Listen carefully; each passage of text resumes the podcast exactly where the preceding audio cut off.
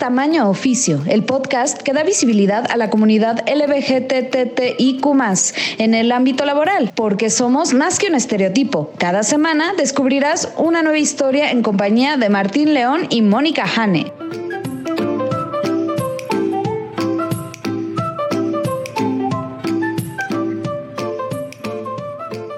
Hola, ¿qué tal? Bienvenidos a Tamaño Oficio con Martín León, el doncel de la comedia en México. Hola Martín, ¿cómo estás? Muy bien, especialmente porque está aquí conmigo en el estudio la lesbiana más profesional que yo conozco, Mónica Hane. ¿Cómo estás? Yo feliz. Como una lombriz. Sí, porque ya se acerca, o sea, ya se está acabando este año. Se acaba el año. Se acercan las posadas, ya se acerca la temporada tranquila, donde tienes que seguir trabajando, pero no hay tanta chamba. Es bonito pensar en eso. ¿Tú qué tal, Martín? Pues yo igual contento, la verdad. Eh, pues sí, se acaba el año ya este viernes. Mañana voy a tener mi reunión de fin de año con la agencia donde trabajo, donde por fin voy a conocer en vivo y, en, y en directo a muchos de ellos porque llevo dos años en home office. Y pues empecé en la pandemia, así que literal era así como de, espero estar en mi casa, no alucinando un trabajo, porque el depósito siempre fue real, así que así, pero sí fue así como de, güey, voy a conocer, esta gente realmente existe. Espero, espero no llegar y que sea así como de, ah, Martín, esto es una intervención. no, ¿Cuándo va a ser tu, este... Ay, no me toques ese vals, por favor. No va a haber nada. ¿Nada? Nada. Estoy muy enojada. ¿Cómo que no va a haber nada? No, ni siquiera un brindis virtual. ¿Qué demonios pasa? Mm, todo mal, ¿eh? Todo mal. Dile a tu empresa que, dile a tu empresa que yo digo que todo mal. Sí, caray. Hasta me habían dicho que si me echaba un stand-up, solo me ilusionaron. Ya les ibas a cobrar. No, ni siquiera pensaba cobrarlo, simplemente el placer de poder hacer stand-up con mis amigos del trabajo y uno que otro chistecito para uno que otro de allí iba a ser muy divertido, pero... Pero te quitaron eso. Sí. Lo siento. En fin, cosas de la vida. ¿Y tú, Martín? Pues yo te conté eso. Bueno, ya va a estar eh, tú. sí tendrás. E, este es el penúltimo episodio de Tamaño Oficio de este año. Vamos a poner la temporada en pausa hasta el año siguiente. Eh, espero que tengan muy felices fiestas. Así es. En el Inter no se olviden en las fiestas familiares y de la empresa recomendar tamaño, oficio. Claro, eso sería excelente. Podrían ponerlo en la comida de fin de año en su empresa así. Mira, ¿sabías que hay otras empresas con estas políticas? Así sabían que hay empresas donde no tenemos que esconder el hecho de que, que, que somos gays y de repente en, ese, en esa fiesta se dan cuenta, todos somos gays. y, se convierte así en una celebración tipo Navigay en la temporada de la Navidad. Exacto. Muy bien, Martín. Oye, pues, este, ¿qué te parece si empezamos con nuestra minuta? Y nos presentas entonces quién es nuestro invitado el día de hoy. Claro que sí, nuestro invitado de hoy es Israel Alvarado, alias Lobucho, autoidentificado como un power de la comunicación, es publicista, docente y activista de Closet. Yo he tenido, o sea, nos hemos seguido por redes sociales desde hace rato y ha sido muy padre como ver lo que hace. Y estuvo padre hablar con él, así que esperamos que disfruten esta entrevista tanto como nosotros. Vamos a escucharla.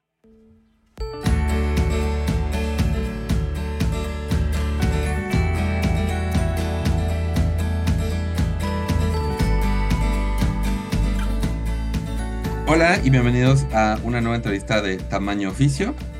Hoy nos acompaña Israel Alvarado, alias Lobucho, eh, y estamos muy emocionados de tenerlo aquí en el podcast. ¿Cómo estás, Lobucho? No, pues yo estoy más emocionado porque hayan pensado en una persona así como yo.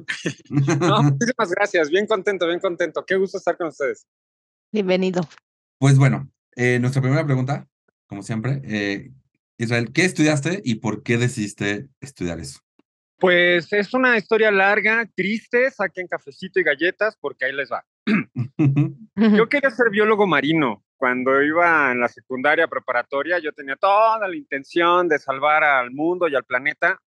Todavía la tengo, pero eh, me salí de estudiar biología para después estudiar urbanismo, porque quería estudiar planificación urbana y después ciencias ambientales. Total de que después de todo eso, este, me di cuenta que pues para lo que era bueno era para el diseño. El arte siempre me estuvo acompañando durante mucho tiempo en toda esa primera parte, toda esa primera etapa de preparación. Y yo iba guardando mis dibujitos y iba acumulando en el Windows 95. Ustedes yo sé que no se acuerdan, todavía ni nacían. What? Pero, pero en Windows 95 teníamos algo padrísimo que se llamaba Paint entonces, pues para los que somos generación de los noventas, pues tener esa, esa paleta de, de, tantos colores y de tantos pinceles, pues bueno, uno se ponía a hacer ahí cosillas para, por, por en lo que ha llegado el internet a casa, ¿no? De ahí, eh, en, en tanta dispersión de saber qué querer hacer con mi existencia, pues me dijeron, oye, pues haz algo de diseño, ¿no? Mira, existe algo que se llama marketing, existe algo que se llama publicidad, y pues chance y por ahí la armas, ¿no? Y, pues fue sorpresa que pasó el tiempo, eh, me gradué afortunadamente, pero después el querer seguir estudiando como cuestiones de comunicación, de mercadotecnia, pues ha sido de llevarme a prepararme todavía más. Eh, me especialicé en comunicación, me especialicé en, en, en merca también he dado clases desde que tengo 25 años. Ay, Dios, casi la mitad de mi vida, casi, casi. Y siempre he estado con gente de preparatoria, he estado gente de licenciatura. Actualmente estoy trabajando también con gente de maestría. No dejo de hacer publicidad. Me gusta muchísimo la comunicación, me gusta mucho estar frente a la cámara y frente al micrófono también. Y he armado mis pininos, ¿no? Entonces, todo eso es como con la parte laboral formal, por así decirlo, pero también tengo la otra contraparte, ¿no? Desde que entré a la universidad a estudiar diseño, pues fue en mi salida del closet, donde dije, está bien, sí, lo acepto, sí soy, ¿no? Después de tanta negación dije, ahora le va.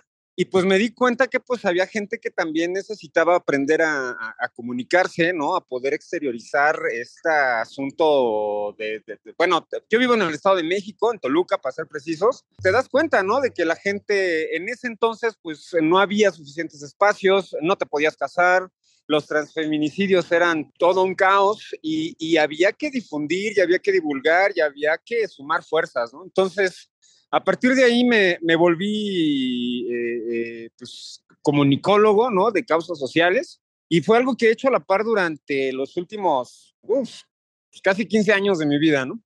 He tenido la gran oportunidad de pertenecer a los equipos que, que organizan la marcha LGBT aquí en la ciudad de Toluca, en cuatro ocasiones ya. Tuve un receso por ahí, pero regresamos apenas la, la marcha de este año, que fue el 13 de agosto, porque las marchas acá se hacen en agosto. Y después eh, me invitaron a otro grupo en Ciudad de México, donde también eran puros caballeros, y empezamos a hacer cositas y empezamos a hacer eventos, salidas y demás. Y después ya tuve la fortuna de poder tener ya un, mi propio grupo, que son los Beer Powers, a que les mando un besote. Si están escuchando esto, los amo con todo mi corazón. Y por ahí me ha llevado la vida, ¿no? A poder apoyar a gente que esté dentro del colectivo, que tenga algún negocio, algún emprendimiento y que necesite ese apoyo de publicidad, ¿no? De, de difusión y de divulgación. Entonces, pues ha sido una forma de fusionar como todo esa parte formal, académica, profesional, ¿no? Que pues, la tengo, pero también apoyar a, a, los colectivos LGBT, ¿no? Entonces, pues, es algo que me apasiona y yo creo que me voy a morir haciendo eso. Esa es parte de mi historia. y se agradece, se agradece. Te, te, te, pusiste, te autodescribiste como activista de closet, pero la verdad creo que para nada, ¿eh? O sea, estás muy afuera, muy, muy presente. es que, es que, ¿sabes? Creo que la descripción que dice activista de closet era por el hecho de decir alguien que, que, está muy metido en eso es porque sabe de leyes, sabe de cuestiones de salud, sabe incluso cómo tener ese diálogo con, con gente trans, por ejemplo. Y son áreas a las que a mí todavía me falta aprender, estudiar, llevarlo más a fondo para hacerlo de una de, de, manera como más formal, no lo sé, no sé.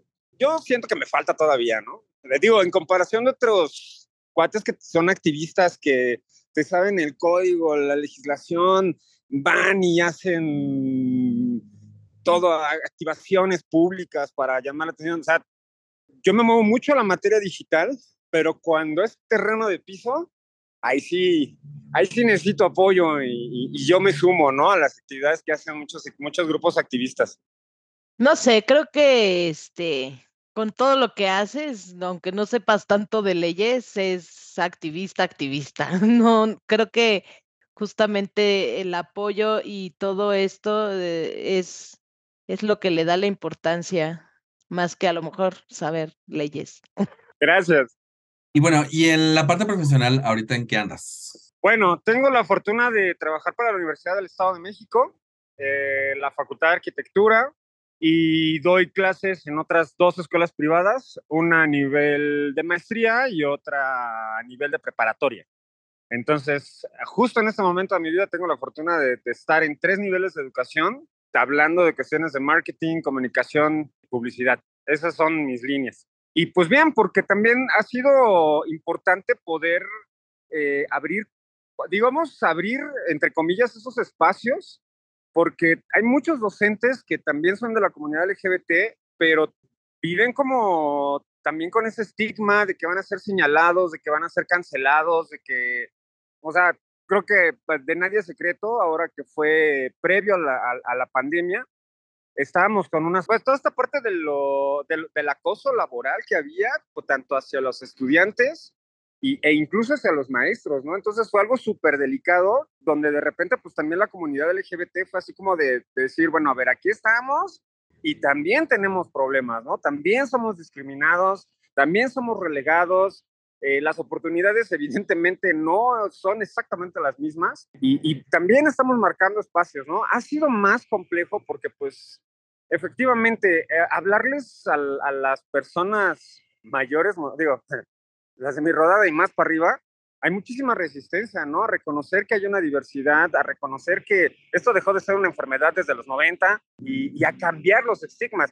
Ustedes saben, el Estado de México hace apenas nada, un par de, un mes, ¿no? Que, se acaban de aceptar los matrimonios LGBT. Y es precisamente pues porque no hay una disposición por parte de la gente con la que convivimos internamente para que haya este grado de aceptación. Sí, de acuerdo. Pensando en que trabajas en la Universidad del Estado de México y en un par de escuelas privadas, ¿hay alguna diferencia justamente en este tema de inclusión a la diversidad sexual? ¿O lo manejan muy, muy por igual? ¿Tú qué es lo que has observado? ¿Tú qué tienes el poder de comparar?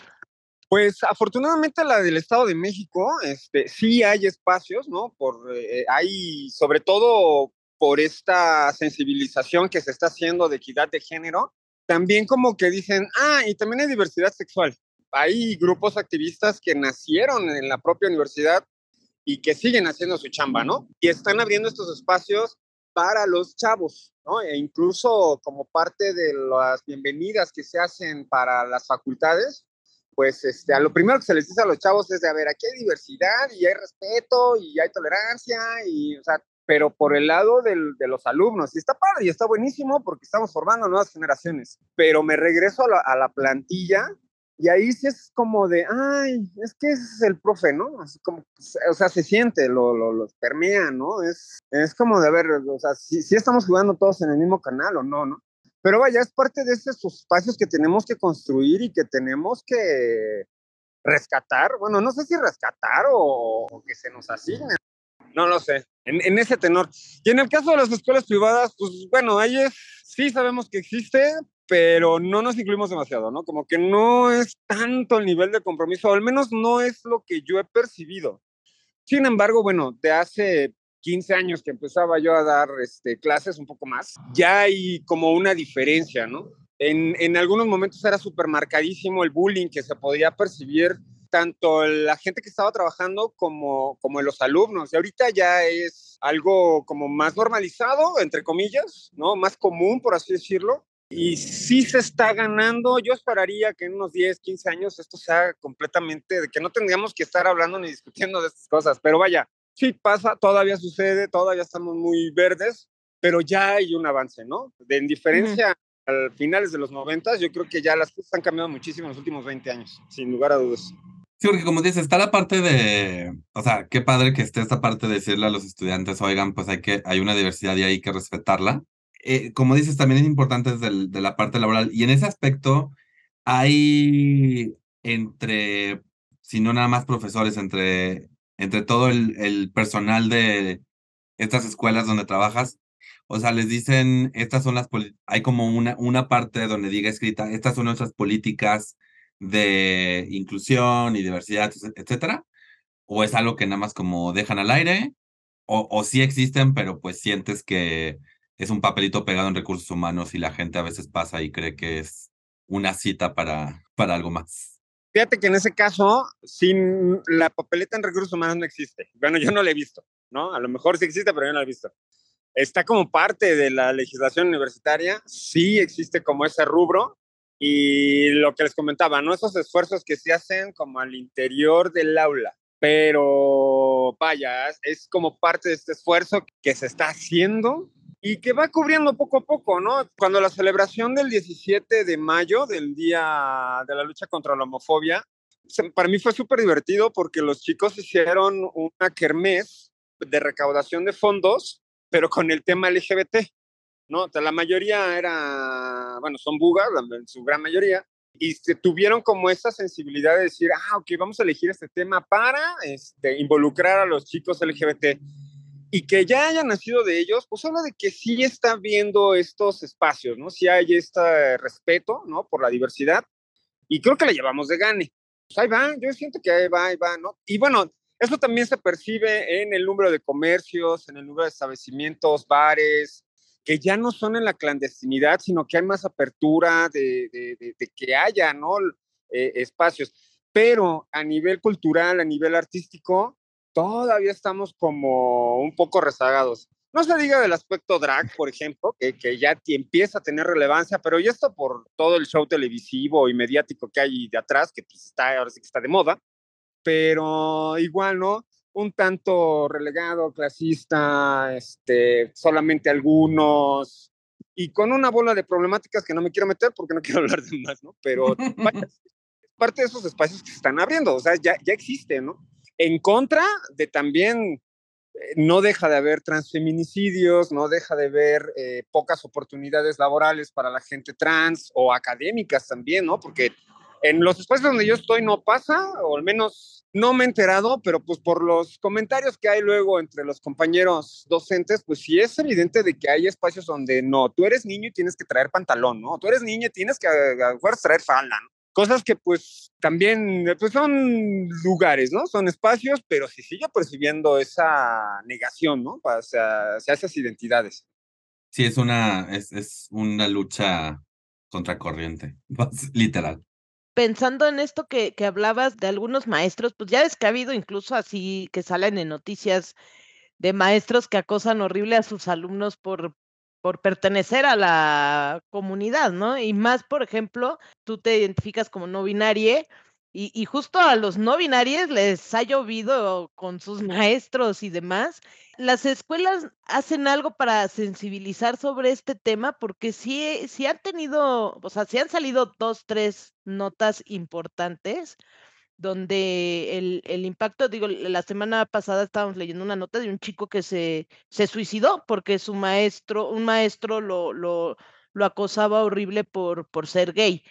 No sé si cuando ven esto las escuelas dicen, ay, creo que sí tenemos que tomar alguna acción o, o simplemente, pues es el trabajo, como dices, del día a día y en las aulas. Mira, por ahí yo he visto dos, dos resultados. Por un lado, sí existen como esos chismecillos de pasillo, ¿no? Que son de cosas que se comentan, que sabemos que está latente, pero en muchas ocasiones no tienen ni nombre ni apellido, ¿no? O sea, sabes qué está pasando, sabes qué pasó en el aula tal o en la carrera tal, pero no hay esa apertura de reconocer y de, de, de, darle ese seguimiento.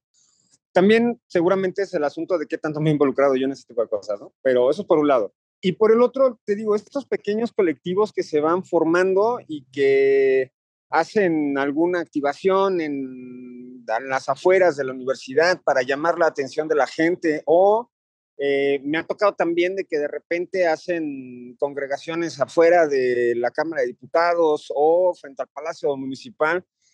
Pero algo bien curioso que pasa acá en Toluca es de que somos bien malos por organizarnos. Y, me, y lo digo en plural porque hemos batallado muchísimo para tratar de jalar a la gente, a, los jóvenes, a, gente ya profesionista, a que quiera sumar esfuerzos con nosotros para hacer visibles ese tipo de cosas. Y la gente no llega no se congrega. Organizamos mañanas deportivas y que de fútbol y, picnic y no, rodadas ciclistas y, y hay muchísima resistencia. Toluca tiene la característica de que como está aquí la universidad y muchos servicios públicos, la gente que se congrega aquí es porque viene de muy lejos, ¿no? De, de, comunidades que luego son una hora o más, ¿no? De, para llegar al centro de Toluca. Eh, y ya venir a Toluca es como de, wow, la travesía, ¿no? Entonces, es, es, una cuestión muy curiosa porque, pues, para ser la capital del estado, no hay esa fuerza de organización como yo lo he notado en Naucalpan, eh, en Ecatepec, eh, en Chalco, ¿no? Donde hay unidades súper fuertes de a nivel político, que tienen representantes, y, y eso no sucede acá, ¿no? Entonces, seguramente en uno de los escenarios es por esa comodidad que tenemos de la cercanía con la Ciudad de México, ¿no? Como que el LGBT convencional, y me atrevo a decirlo, eh, es, crece, es económicamente activo y se fuga de aquí. Como que deja los problemas y se va. Y algunos, aquellos que nos quedamos, pues picamos piedra, ¿no? Y, y bueno, pues ahí va, ¿no? Ahí vamos caminando pero no hay una seguridad de poderle decir a la gente que va saliendo del closet ahorita, mira, ¿sabes qué? Sí, vas, te, vas, te vamos a papachar, estás bien recibido, hay servicios de salud, hay servicios de seguridad. O sea, todavía estamos en pañales en muchas cosas, ¿no? Está súper interesante eso que mencionas, el hecho de, o sea, de que por un lado, porque sí, la Ciudad de México es un poquito ciudad santuario de cierta manera para los LGBT, la gente la, la, siente que es así de, pues como dices, o sea, que, que para, para qué corregimos lo que, lo que le, los errores de esta ciudad cuando podemos irnos a otra, entre comillas, mejor, ¿no? Pero al final lo que queremos es que todo México sea espacio seguro, o sea, no nada más que haya, porque aún en la Ciudad de México siento que luego está ese rollo de, o sea, de si te sientes que tu colonia no es segura, es, ah, pues múdate a una colonia que sí sea segura. Cuando de nuevo lo que queremos es que todo el espacio sea seguro, no, no que se justifiquen agresiones en ciertos lugares y en otros no. Haciendo un paréntesis, eh, los niveles de violencia en este país han incrementado muchísimo, no solamente para la comunidad LGBT, sino para todos los mexicanos en cualquier zona del país, ¿no? Entonces, creo que a nosotros nos toca como, no sé, generación de cambio o, poner nuestro granito de arena, ¿no? Para hacer que estas cosas funcionen de una manera diferente, porque el futuro de este país está temblando de un hilo, no sé. Y, esos escenarios de tanta violencia, crimen organizado, etcétera, etcétera, etcétera, este, no tienen un, bueno, no sé, a lo mejor estoy siendo muy negativo, pero creo que el panorama no es muy bueno, ¿no? Sí, sí, de acuerdo. También es eso, o sea, no podemos dejar de lado, así ya, los gays estamos bien, así que el resto, no, obviamente queremos un país seguro para todos. O yo estoy bien y mi equipo está bien y mi grupo está bien y ya, si los demás no están bien no me importa, ¿no? O sea, como que necesitamos más empatía y es, fíjate que es parte de lo que, lo que procuramos dentro del grupo de Beer Power, eh, poder fortalecer, ¿no? Que haya solidaridad, que haya unión, que podamos contrarrestar lo más que se puede el bufe, que pues ha sido un, pues es, es, un pozo sin fondo, ¿no? Esos entornos amables, empáticos y, y, que podamos crecer, ¿no? En conjunto, ¿no? Entonces, si, si yo sé que tú tienes eh, algún producto que estás vendiendo, un huerto, paseas perros, bueno, pues, ok, eres de la comunidad LGBT, sabemos que si quieres vivir libremente tu sexualidad, tu forma de ser, tu identidad sexogenérica, como tú te quieras sentir, hay un apoyo, levantamos mano y, echamos a andar. Y pasa bonito, ¿no? Porque porque después de que vienes de esa esfera en la que todo el mundo está compitiendo por quién es la más bonita, quién es la más entaconada, eh, de repente puedes entrar como en un, un, un, entorno de iguales pues hay, hay ese apapacho, ¿no? Que es lo que nosotros buscamos y, y, lo que esperamos replicar, ¿no? Dentro de todas estas esferas. Entonces, ¿cómo lo hacemos? Pues tenemos transmisiones en vivo, hacemos videoblogs, hacemos un podcast, tenemos una revista, hacemos dinámicas todos los días, tanto en WhatsApp como en Facebook, eh, propio Instagram. O sea, nos, nos ocupamos mucho de las redes para hacer activaciones tanto de inmediatez, ¿no? De la dinámica del día, pero también que se queden guardadas como en una memoria, en una bitácora de actividades para que alguien más cuando vea lo que estamos haciendo después diga, ah, yo me quiero sumar o a mí me interesaría este proyecto, a mí me interesaría esta otra cosa, ¿no? Y de ahí vienen, por ejemplo, las colectas que hemos eh, generado, hemos apoyado a colectivos como eh, la Casa del Adulto Mayor, eh, que está allá por Xola, a Manos Amigues, que está allá en el centro por el Metro Hidalgo. Acabamos de estar con Sumando Vidas allá al sur de la ciudad. Este, ay, me faltan un par, pues, me van a odiar si no los menciono. Este, bueno, vaya, pero la idea es también esa, ¿no? Hacerles saber a los chavos que, bueno, ya se sienten a gusto, se sienten cómodos, somos súper amiguis, bueno, ok, pero también hay que apoyar a la gente que pertenece a otros círculos y que, y que necesitan esta, esa misma calidez, ¿no? Ya después nos vamos de viaje y nos organizamos un picnic o este, así flags, Digo, ahora, con la, ahora que ya estamos, entre comillas, terminando la pandemia, pues ya podemos nuevamente generar esos espacios eh, de, convivencia en interpersonal, pero es tratarlo de equilibrar. Pero también tenemos que apoyar a la comunidad y además trabajar para con nosotros mismos, ¿no? Entonces es como desde diferentes esferas poder ir haciendo aportaciones y que todo eso sume. Esa es como la, la idea en general. Está súper genial. Está padrísimo, sí. Gracias. Les puedo seguir platicando. No, sí, o sea, estoy, estoy tratando de, de, pensar porque está muy padre todo lo que mencionas, porque creo que es un poquito un, un vicio de la, de la comunidad LGBTQ el, o LGBTTIQ dependiendo de, siempre hay nuevas letras, ¿no? Pero es como que de repente, aunque la lo vemos todo como la diversidad, la comunidad, la verdad es que luego se hacen estos grupos, o sea, y son no solamente los hombres gays, sino este tipo de hombre gay y este tipo de bla, bla, bla, ¿no? Y luego se vuelve muy insular, supongo que es la, la, la palabra, y está padre que ustedes mismos se estén dando cuenta de que no quieren eso y de que están y que hay que hay que activamente ir en contra de eso, porque si no, pues así nada más rápido, como un ejemplo que tengo, es que alguna, una vez este, eh, alguien decía, no, pues es un evento gay, ¿no? Y de repente empezaron a, llegar mujeres lesbianas y fue así de, ¿por qué están llegando mujeres lesbianas al evento gay? Y es como de, ¿por qué estamos, por qué estamos, por qué nos estamos, por qué estás haciendo una pregunta así de estúpida? Es lo que debe haber dicho. Pero está, está padrísimo y en, y en ese aspecto, o sea, y, y conectándolo con este rollo de, de ver a, los, a los más jóvenes, ¿qué has visto que ha funcionado para como involucrar a, a gente más joven y a gente nueva a abogar y a, y a buscar estos espacios incluyentes y diversos? ¿Y cuál crees que sea como, más allá de que la Ciudad de México está cerca, que, o sea, es lo peor que te puede pasar? Este, ¿qué, qué, ¿Qué obstáculos hay para que la gente se sume? Está, está, está complicada. Eh, lo primero que pensé fue TikTok.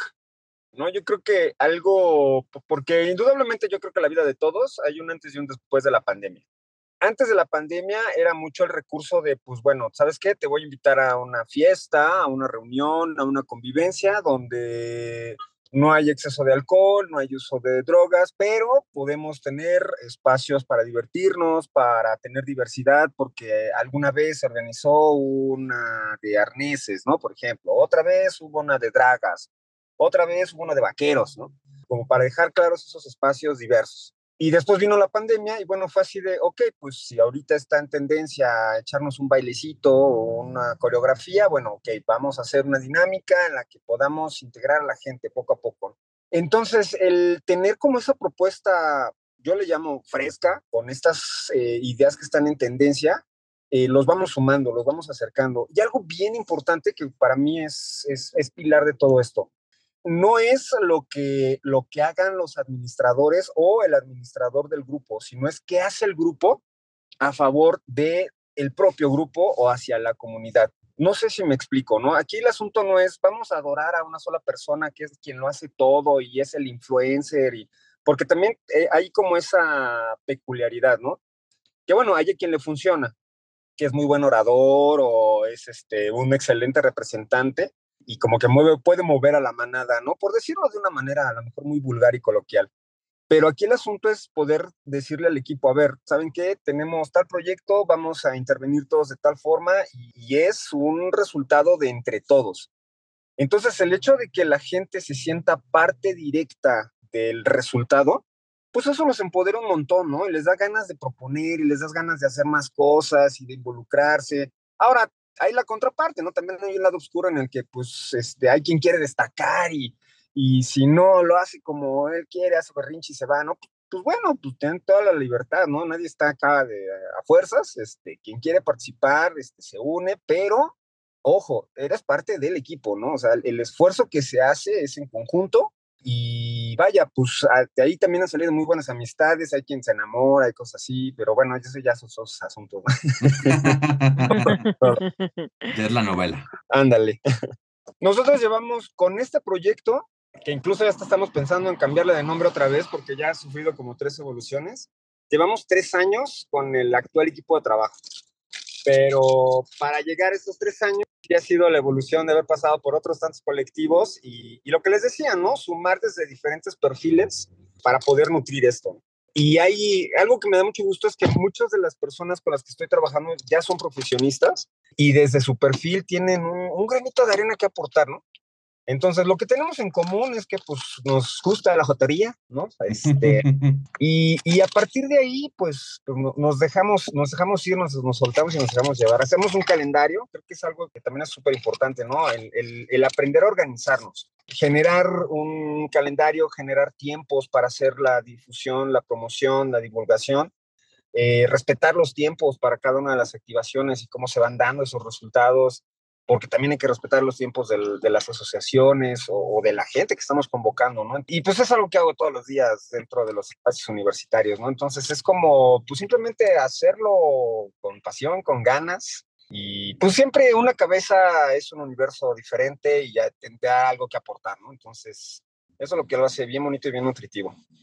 No, total, súper de acuerdo. Y, y, la pasión la, la así se la siente. refleja, se siente con, con, con, tu pura voz de verdad que yo estaba así de, ay, qué padre está esto, yo quiero algo así. Ah, y algo, en algún momento, si éramos así como, si solo es para hombres gays que tengan barba, ¿no? Lo que, lo que decía. Pero vaya, no, y fue en ese transcurso de la pandemia donde nos dimos cuenta de que pues no podemos ser tan elitistas de, de poder, de tú sí, tú no, ¿no? Porque es, es, es, tantas letras tiene ya esta comunidad que pues no podemos delimitar si quieres estar o no quieres estar, ¿no? Si estamos hablando de sumar, si estamos hablando de, de integrar, tal, pues este, tenemos que ser parejos, ¿no? Entonces, si, si alguien más quiere aguantar a estos maricones, pues bienvenido. Pero el, el, el, el, lo que sí pedimos es de que hay que sumar, hay que ser constantes, ¿no? Porque también si te comprometes con alguna idea, con algún proyecto o quieres que llevemos a cabo algo, pues le vamos a entrar todos, ¿no? Entonces hay que, hay que darle hasta el último minuto. Les invito a que visiten nuestro Instagram en beerpower.oficial para que conozcan todos nuestros proyectos. Sí, justo, justo eso quería preguntarte antes de pasar el micrófono a Jane para, para que cierre con broche esta entrevista como es su costumbre. Pero este, pero justo que nos hablaras, o sea, ¿cómo se llama esa asociación? ¿Dónde los pueden encontrar? Ok, pues estamos en Facebook, en YouTube, en Instagram, en TikTok, en Twitter. Le ponen hashtag BeerPower, Power o arroba beerpower.oficial, cualquiera de las dos alternativas. Y pues ahí se van a encontrar videos, fotos, transmisiones, todos los eventos que hemos organizado, este, pues ahí está toda la historia, ¿no? Y, y un montón de cosas de viajes, por ejemplo, que no he subido. Nos encanta ir, que echarnos un chapuzón, este, del senderismo, este, también de pueblos mágicos. Entonces, pues, actividades hay para echar por la borda. Entonces, este, quiero aprovechar el espacio antes del cierre para pues, saludar a todo el equipo, eh, tanto a Gerardo, que es mi, mi, mi, mano derecha dentro de los administradores, eh, Carlos, René, Abisaí, Yadiel, que son parte de los moderadores también, a quienes voy a obligar a que escuchen este audio. somos una comunidad cerca de los 2.000 participantes en Facebook y pues suma un montón de alegría, ¿no? Porque, porque hemos ido creciendo, insisto, en los últimos tres años y, y pues se siente bien mono. Entonces, igual si quieren pertenecer al grupo en Facebook directamente, Bear Power y ahí nos pueden encontrar. Perfecto. Sí, síganlos, síganlos, por favor. Y yo voy a obligar a tu equipo que vas a obligar a escucharnos en este audio que nos escuchen otros episodios y nos sigan. Claro, gracias. Y si alguno dice, oigan, ¿por qué Isra, es- por qué Lobucho está aquí y no yo? Pues manden un mensajito o pídanle a, a, a Isra mi, mi contacto. Y Exacto. este, y tenemos a más personas de Beers Power aquí en tamaño oficio. Exacto. Perfecto. Que- nos regalen su historia. Gracias, sí, seguro que sí. Perfecto, pues ya estamos desafortunadamente llegando al final de esta plática entrevista y pues te tengo una pregunta que es, si existiera el genio de la lámpara maravillosa LGBTTIQ+, ¿qué deseo le pedirías? Que se acabe la pandemia del VIH-Sida. ¿Son tres deseos o nomás uno? Los, que, quieras. Bueno, el primero para mí creo que uno de los más importantes es de que, eh, el- pues sí, la, la- la otra pandemia pues ya pudiera tener un fin y que y, y- y poder tener el gusto de, de- de vivirlo, ¿no? O sea, sé que ya estamos muy cerca, sé que hay grandes estudios y hay grandes avances tecnológicos, médicos, demás, pero pues bueno, no sé, México, que tengamos una fecha, ¿no? Ese pues, era mi primer deseo. El segundo, este, que se pudiera erradicar el machismo en este país. Sé que va a estar muy difícil, pero pues bueno, estamos hablando del genio de la lámpara, ¿no? Entonces creo que si pudiésemos balancear y tener esta parte de equidad de género en la que tanto hombres como mujeres, como, bueno, todas las personas pudiésemos tener esas mismas posibilidades de oportunidades de empleo, de desarrollo personal, eh, profesional, creo que esto podría ser, un, fun- funcionaría de una manera diferente.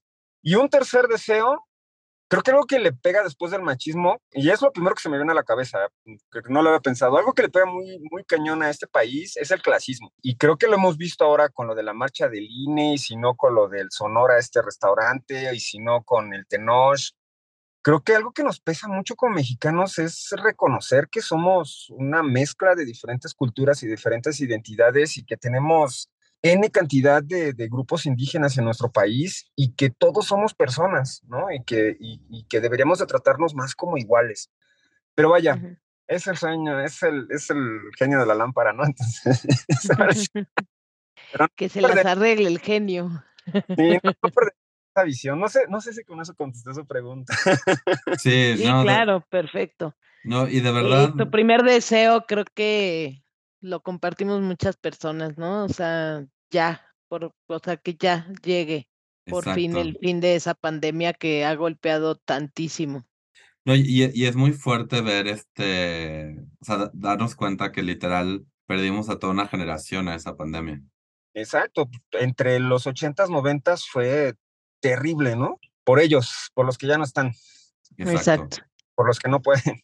Pues de verdad, eh, Israel Lobucho, fue un placer escucharte. Como dice Jane, se nota esta pasión, se nota este deseo de crear comunidad, hacer comunidad y de, y de dejar algo bueno en el, pues, en tu camino por el mundo.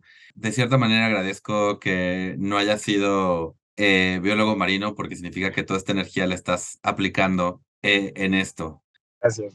Es todo. Sí, gracias por salvar nuestro mundo de esta manera. Ponemos un granito de arena y con el esfuerzo de todos. Gracias. Exacto. También felicidades a ustedes por, por generar estos espacios. Creo que es súper importante hacer visibles a las personas y, y si en algo podemos apoyarles desde Pure Power, cuenten con nosotros, por favor. Muchas gracias.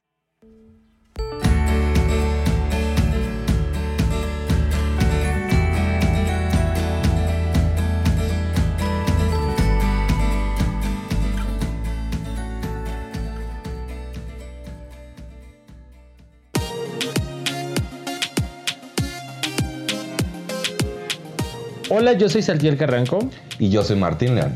y, esto es Sal de Mar. Saltiel es comediante. Martín también. Y como vivimos juntos, decidimos hacer un podcast. Y para eso nos preguntamos de qué podríamos hacer un podcast. Nos preguntamos de qué vamos a hablar. Nos preguntamos quién nos va a escuchar. Nos preguntamos por qué hay tantos estandoperos haciendo podcast. Y entre tantas preguntas nos dimos cuenta Lo que tenemos que hacer es un podcast de, de, preguntas. Porque nada refuerza la amistad entre dos roomies como constantemente hacerse preguntas sobre cualquier tema sin importancia, con la esperanza de que en la respuesta haya algo que nos haga conectar con la experiencia universal humana. También pensamos que podría ser chistoso. Sí, también eso. Cada episodio nos hacemos preguntas sobre un tema como tíos, caricaturas, cancelaciones y más. Y si nos mandan una pregunta, les prometemos que también la respondemos. Suscríbanse y escúchenos en Spotify o donde sea que escuchen podcast. Tenemos un nuevo episodio cada segundo viernes. Oye Martín, ¿por qué un podcast de preguntas se llama Sal de Mar? Eso debería ser obvio. Eso sí.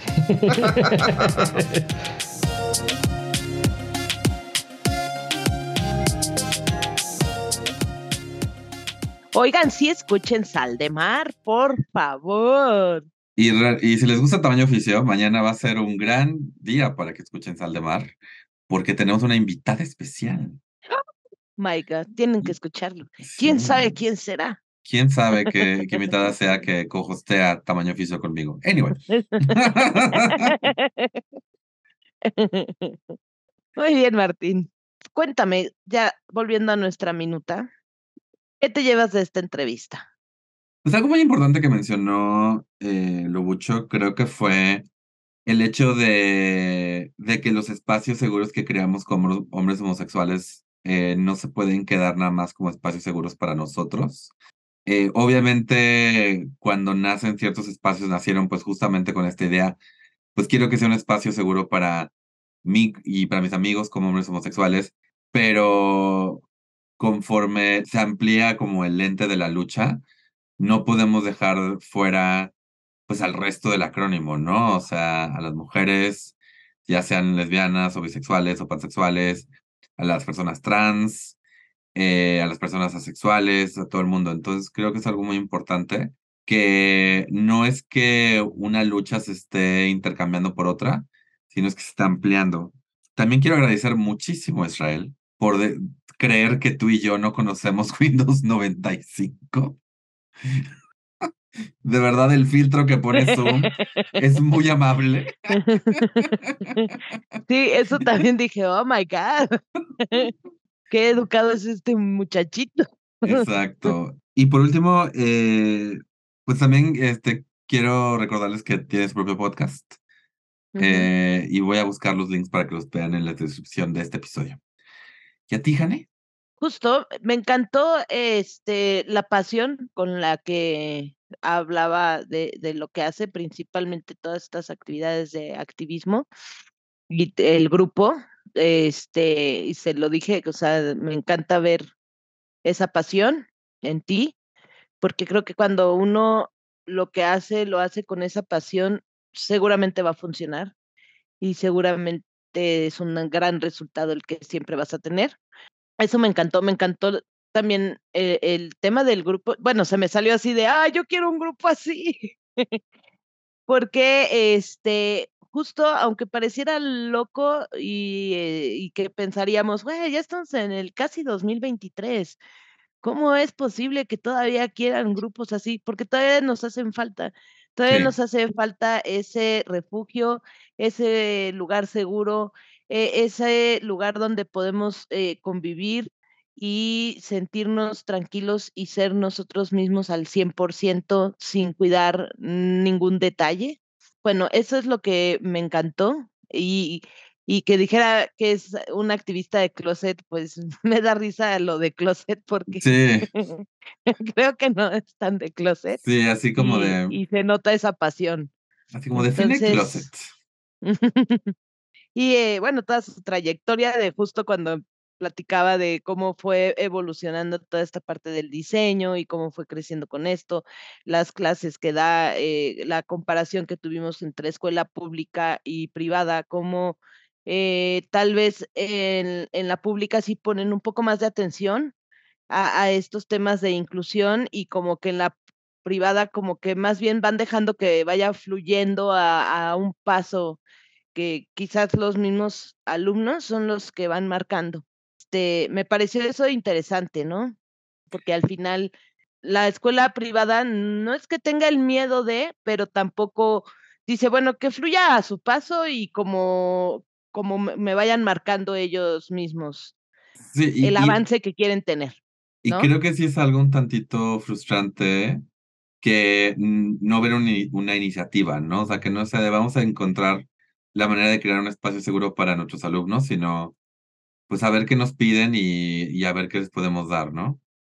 Exactamente. Eso es lo que me, me llevo y me encanta lo del grupo, me encantó justamente ese pensamiento de que se abra más a, a, la demás comunidad, porque al final, pues todos necesitamos ese espacio seguro.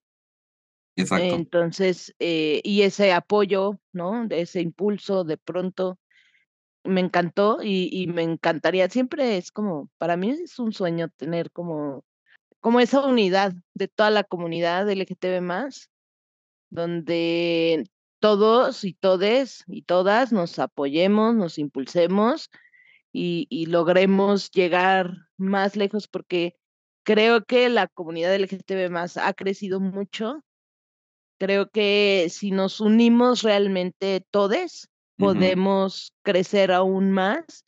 Vaya, eso es lo que, lo que buscamos, porque pues sería la manera de siempre defender nuestros derechos, conservarlos y ayudar incluso a otros grupos vulnerables a lograr su pues sí, o sea, exacto, o sea, de, de, que sumemos y a la igualdad y a la lucha por los derechos y no que estemos ahí diciendo tú sí, tú no, tú sí, tú no.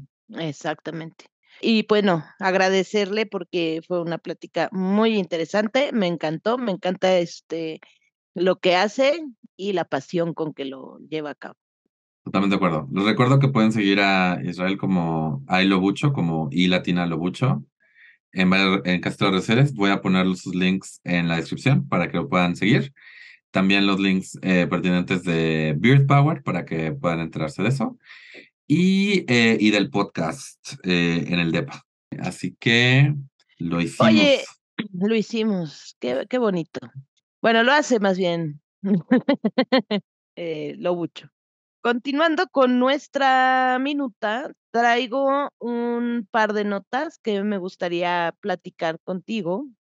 Bueno, pues resulta que en Qatar, que no queremos hablar de, mundial, pero dan de qué hablar los amigos, entonces es eh, inevitable, ¿no? Seguimos al centro eh, de esto, sí.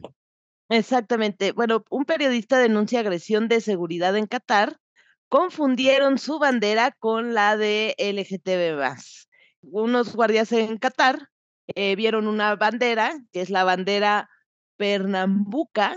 Pernambuca es una población, comunidad en Brasil que tiene su bandera.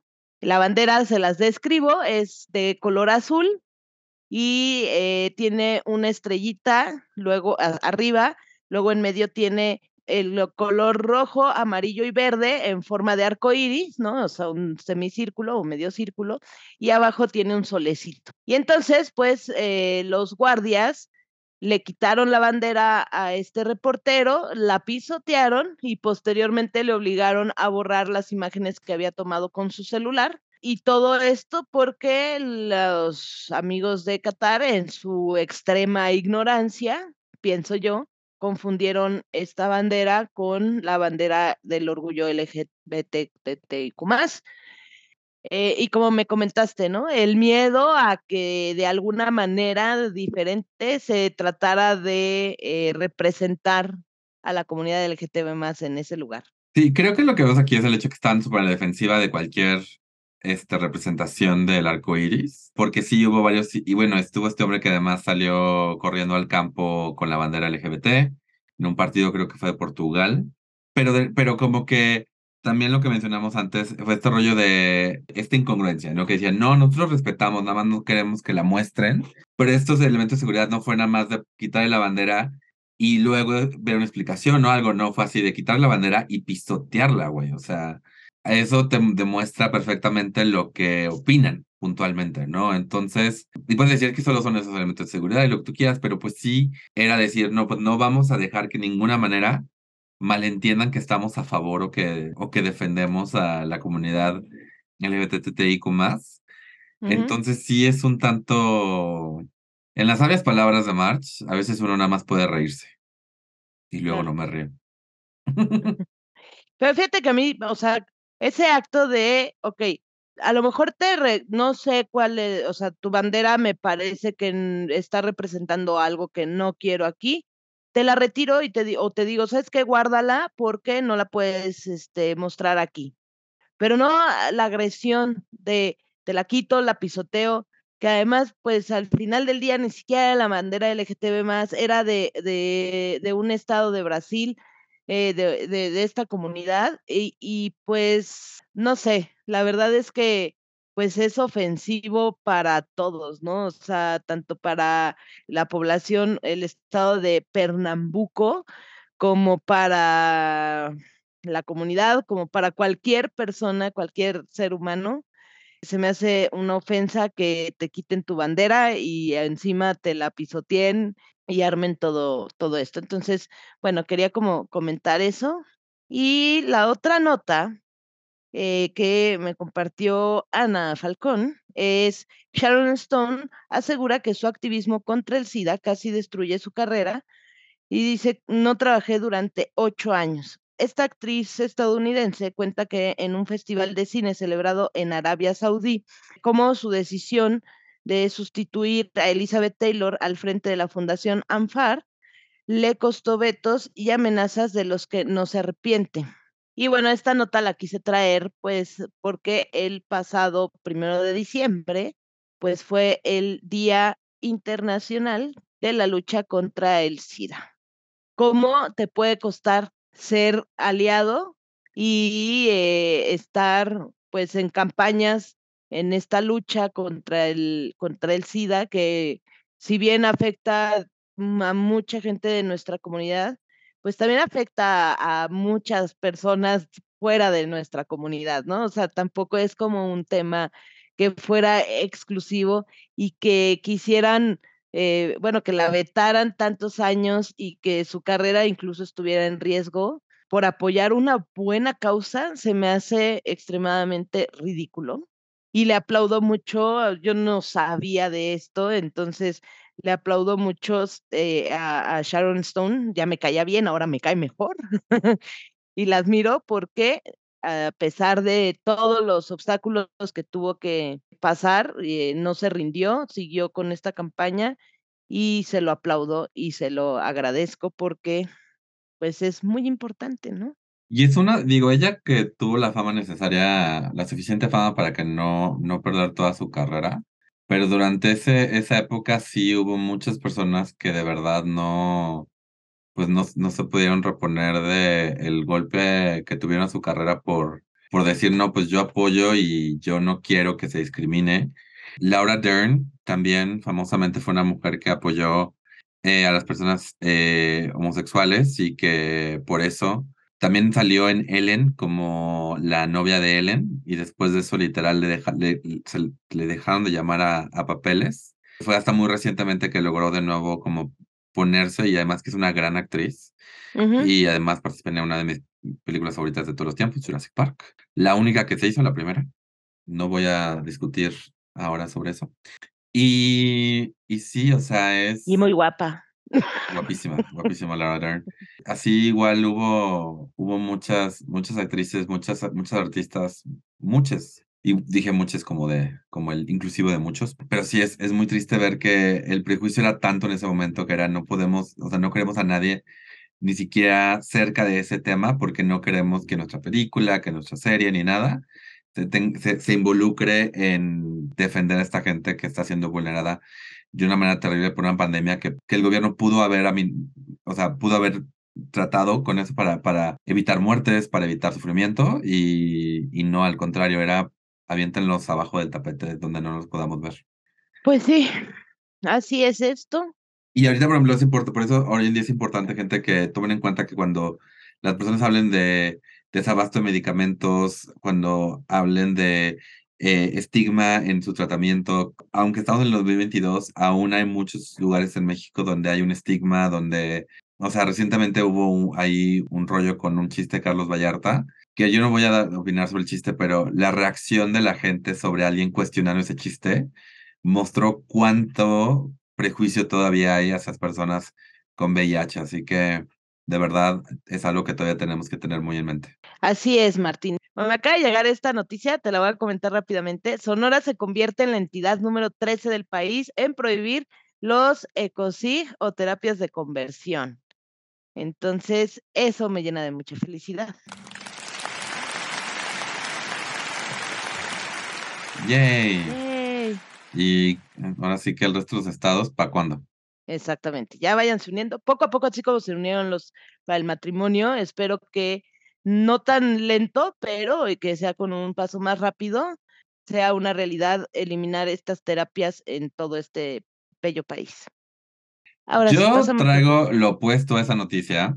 En Rusia, el presidente Vladimir Putin, Putin, perdón, eh, en Rusia, el presidente Vladimir Putin eh, firmó una ley que expande eh, la ley de, entre comillas, propaganda LGBTQ+, y hace ilegal que cualquier persona promueva, de nuevo, entre comillas, las, las relaciones entre personas del mismo sexo, o que sugiera que las relaciones no heterosexuales son normales. Esta ley básicamente hace que cualquier tipo de acción pública donde digas no, está mal discriminar a personas gay o está bien ser gay, se te pueda eh, castigar con una multa de hasta 400 mil rublos, que son aproximadamente 6.370 dólares. Las multas pueden subir hasta 5 millones de, de rublos, que son 80 mil dólares. No se habla aquí en este, en este artículo que estoy leyendo, no se habla nada de cárcel, pero básicamente lo que buscan es que de verdad no puedas en ningún momento en, en ninguna vía pública expresarte como persona LGBT o expresar apoyo hacia personas LGBT. Bueno, no podíamos esperar otra cosa de este señor, ¿no? Tristemente. Mm, Tristemente no, o sea, lo, lo que sí es que es muy, muy preocupante, o sea, de nuevo, las personas gays seximos en todos lados no nos pueden, no nos pueden le- legislar, no nos pueden quitar lo gay por medio, o lo bisexual o lo transexual por medio de la, de la legislación. En Rusia luego llegan muchos rumores de crímenes de odio que básicamente la policía cuando llegan y dice, oye, está pasando esta violencia hacia personas LGBT, básicamente lo que dicen es, entonces, este... Como se lo buscaron. Básicamente. De nuevo, gente, no podemos quitar el dedo del renglón. No habrá libertad política hasta que exista la libertad sexual, dicen en la marcha, y eso es mundial. Totalmente de acuerdo. Muy bien, Martín. Ahora pasando a algo mejor. En la sección de recomendaciones, yo tengo una recomendación que hacerles y es, vayan al show de la lechería. Este viernes 16 de diciembre vamos a estar en Cozumel número 12 a las 8 de la noche. Manden mensajito, tienen dos por uno todos nuestros amigos de tamaño oficio. Y bueno, ¿quién va a estar? Va a estar eh, Saula, va a estar Pa Monstro, Mini, eh, una servilleta y por supuesto nuestro headliner, nadie mejor para cerrar el año de shows de la lenchería, sino Martín León, el doncel de la comedia en México. Va a estar increíble, no se lo pierdan. Después vamos a tener la bohemia con Vicky Calderón, entonces poco de musiquita, va a estar muy padre. Sí, eh, gente, en la descripción del episodio pueden ver el número de WhatsApp donde puedan mandar su mensaje para comprar su boleto con el 2x1 que mencionó Jane. También si llegan el mero día al show, y todavía hay espacio porque luego se, hay sold outs en la lenchería, así que no se, no esperen demasiado. Pero si llegan y dicen, yo escucho tamaño oficio, hay un 2x1 para ustedes en la entrada de Cozumel 12. Así, así mero. Yo eh, no tengo ninguna recomendación más que de nuevo sigan a arroba y latina lobucho en sus redes sociales y, y sean activistas igual de él, que él, de, que según él es de closet, pues, pues yo veo que su closet está muy abierto y expandiéndose, así que esa es mi recomendación, gente. Muy bien. Y yo mi otra recomendación es que sigan a Martín León en todas sus redes sociales como Mintonarel. Incluyendo patreon.com diagonal mentonanel, que es donde pueden apoyar este podcast y los cuatro y los otros que produzco. Eh, sigan a Jane en todas sus redes sociales como Comedia con H. Y recuerden seguir a Tamaño Oficio en Facebook, Instagram y Twitter. Además de suscribirse, dejar un review en Apple Podcast ayuda muchísimo y recomendarnos en donde sea que estén. Creo Hemos que ya lo- finalizado nuestra minuta. lo logramos muy bien. Pues gente, qué padre que estuvieron aquí con nosotros en otro tamaño oficio. Habiendo dicho todo eso, muchas gracias por haber estado en otro podcast que pudo haber sido un email. Saludos cordiales. Vámonos, que aquí espantan.